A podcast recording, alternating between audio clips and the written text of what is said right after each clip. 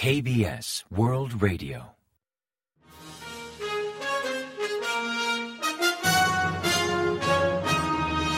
Informativo de KBS World Radio. Bienvenidos un día más al informativo de KBS World Radio.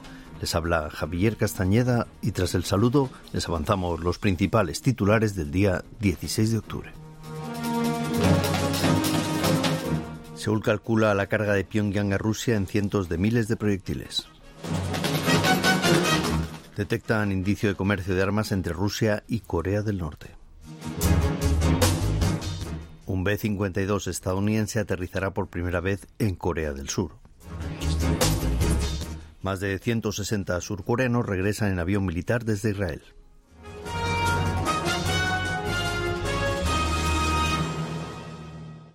Y tras el avance de titulares les ofrecemos las noticias. El Ministerio de Defensa estima que los más de mil contenedores de armas que Corea del Norte ha enviado a Rusia equivalen a cientos de miles de proyectiles, confirmando el comercio de armas entre ambos países, si bien el tipo de armamento suministrado figura como información clasificada.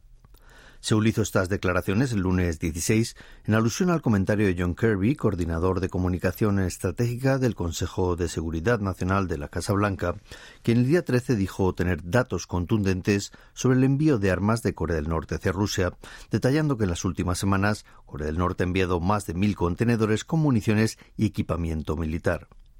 Como prueba del suministro de armas ruso norcoreano, Estados Unidos mostró unas imágenes del pasado mes de septiembre de un barco de Rusia que partió desde el puerto de Rajin, en Corea del Norte, hasta Dunay, al este de Rusia, y el desembarco de unos contenedores que viajaron por tren hasta un arsenal ubicado en Chiyoresk, en la zona suroccidental de territorio ruso, a unos 290 kilómetros de la frontera con Ucrania.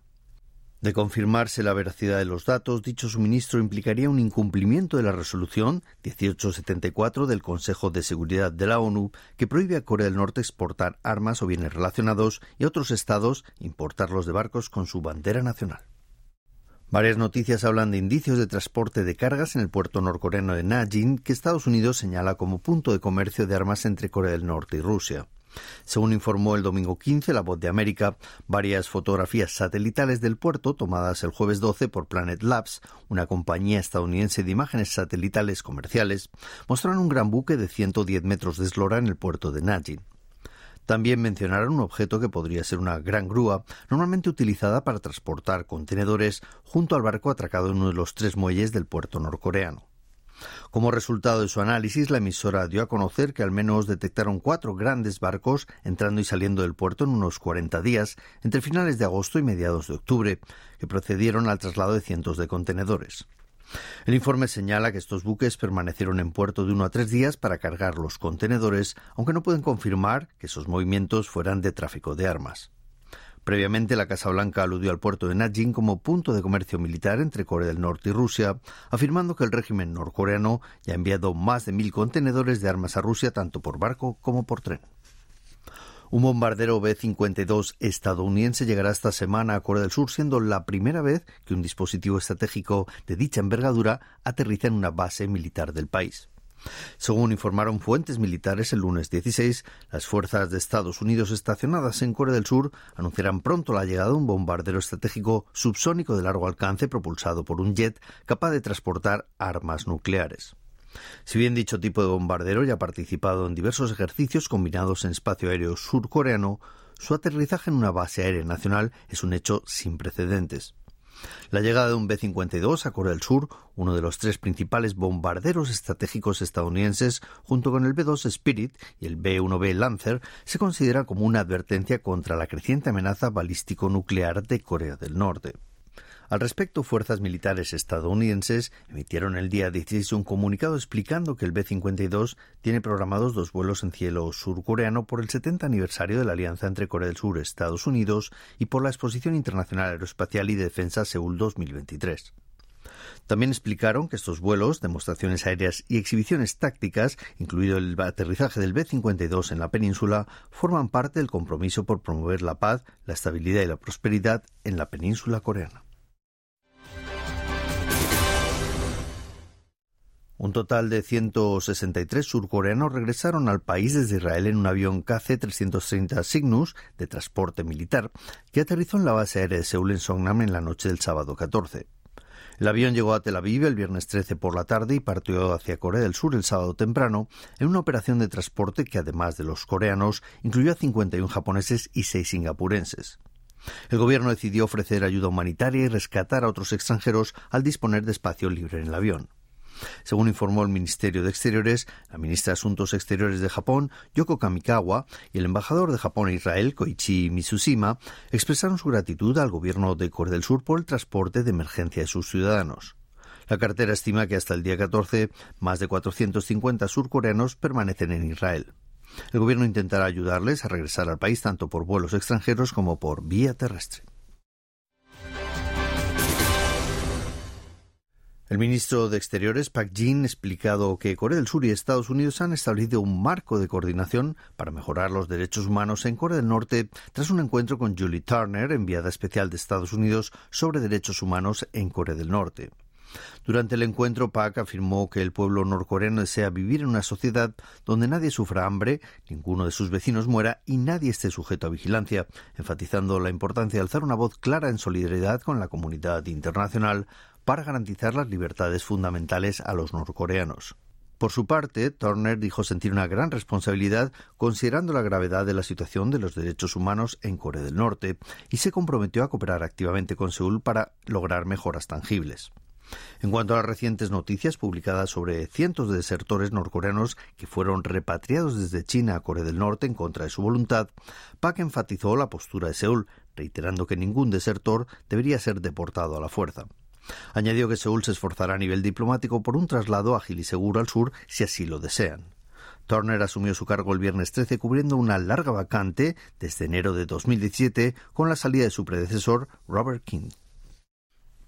Los delegados nucleares de Corea del Sur, Estados Unidos y Japón se reúnen en Yakarta, Indonesia, los días 16 y 17 para discutir posibles respuestas a la cooperación militar entre Corea del Norte y Rusia.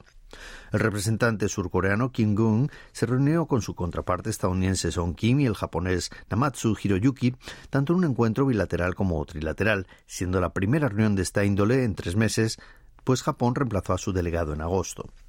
Los tres delegados compartirán opiniones sobre la cada vez más difícil situación de la península coreana, al tiempo de hablar de estrategias para aumentar la cooperación trilateral. El encuentro llega después de que la Casa Blanca revelara el día 13 datos concretos sobre comercio de armas entre Corea del Norte y Rusia, alertando de posibles mensajes hacia Pyongyang y Moscú. El delegado de Seúl sondeará medidas de respuesta a la cooperación militar entre Corea del Norte y Rusia, incluyendo sanciones. Ante la subida del precio internacional del petróleo por el conflicto en Gaza, el gobierno ha decidido prorrogar hasta fin de año la rebaja al impuesto sobre combustibles inicialmente prevista hasta el mes de octubre. El viceprimer ministro de Economía, Chu Kyung-ho, anunció el lunes 16 que mantendrán los impuestos a la gasolina y el diésel en un 25 y un 37%, un rango inferior al habitual.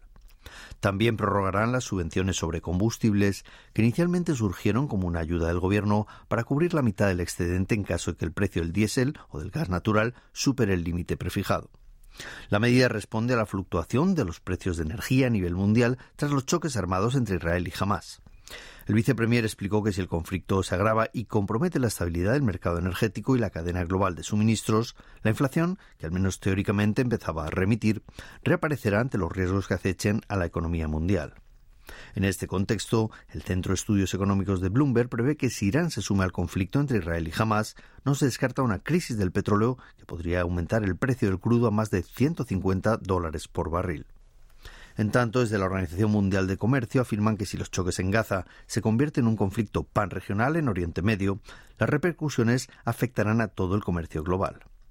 En base a los hechos y pronósticos actuales, el Gobierno analizará la oferta de petróleo del país para frenar subidas exageradas o prematuras de combustible, al tiempo de reforzar el control sobre el sector energético y alimentario y activar un sistema de vigilancia 24 horas por si aumenta la volatilidad en los mercados financiero y cambiario. El Ministerio de Territorio, Infraestructura y Transporte dio a conocer el lunes 16 el envío de una delegación de rango viceministerial a la República Dominicana.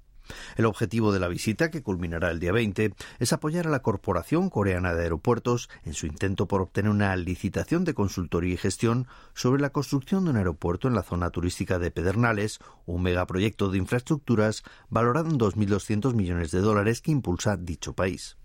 La delegación aprovechará el viaje para promocionar la candidatura de Pusan como ciudad anfitriona de la Expo Mundial 2030 y para compartir con República Dominicana las experiencias de desarrollo de Corea del Sur.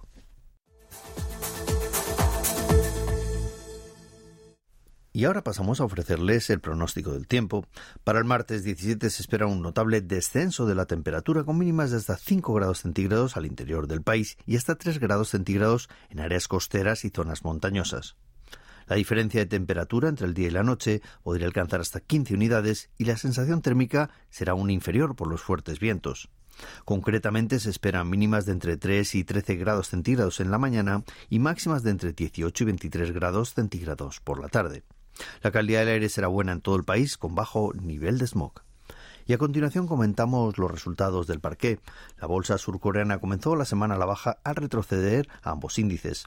Así el Kospi, el índice general, perdió el lunes 16 un 0,81% respecto al viernes de la semana anterior, cerrando la jornada en 2.436,24 puntos. En tanto, el COSDAC, el parque automatizado, culminó en 810,54 unidades tras remitir un 1,49%. Y en el mercado de divisas, la moneda estadounidense ganó 3,7 unidades hasta finalizar operaciones en 1.353,7 wones por dólar.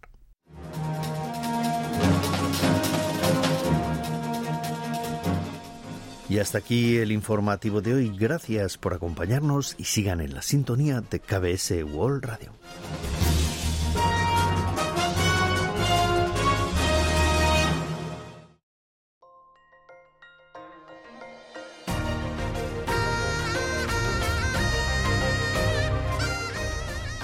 Acaban de escuchar el podcast de KBS World Radio. Hay muchos más contenidos en word.kbs.co.kr barra Spanish. Gracias por seguir en sintonía. KBS World Radio.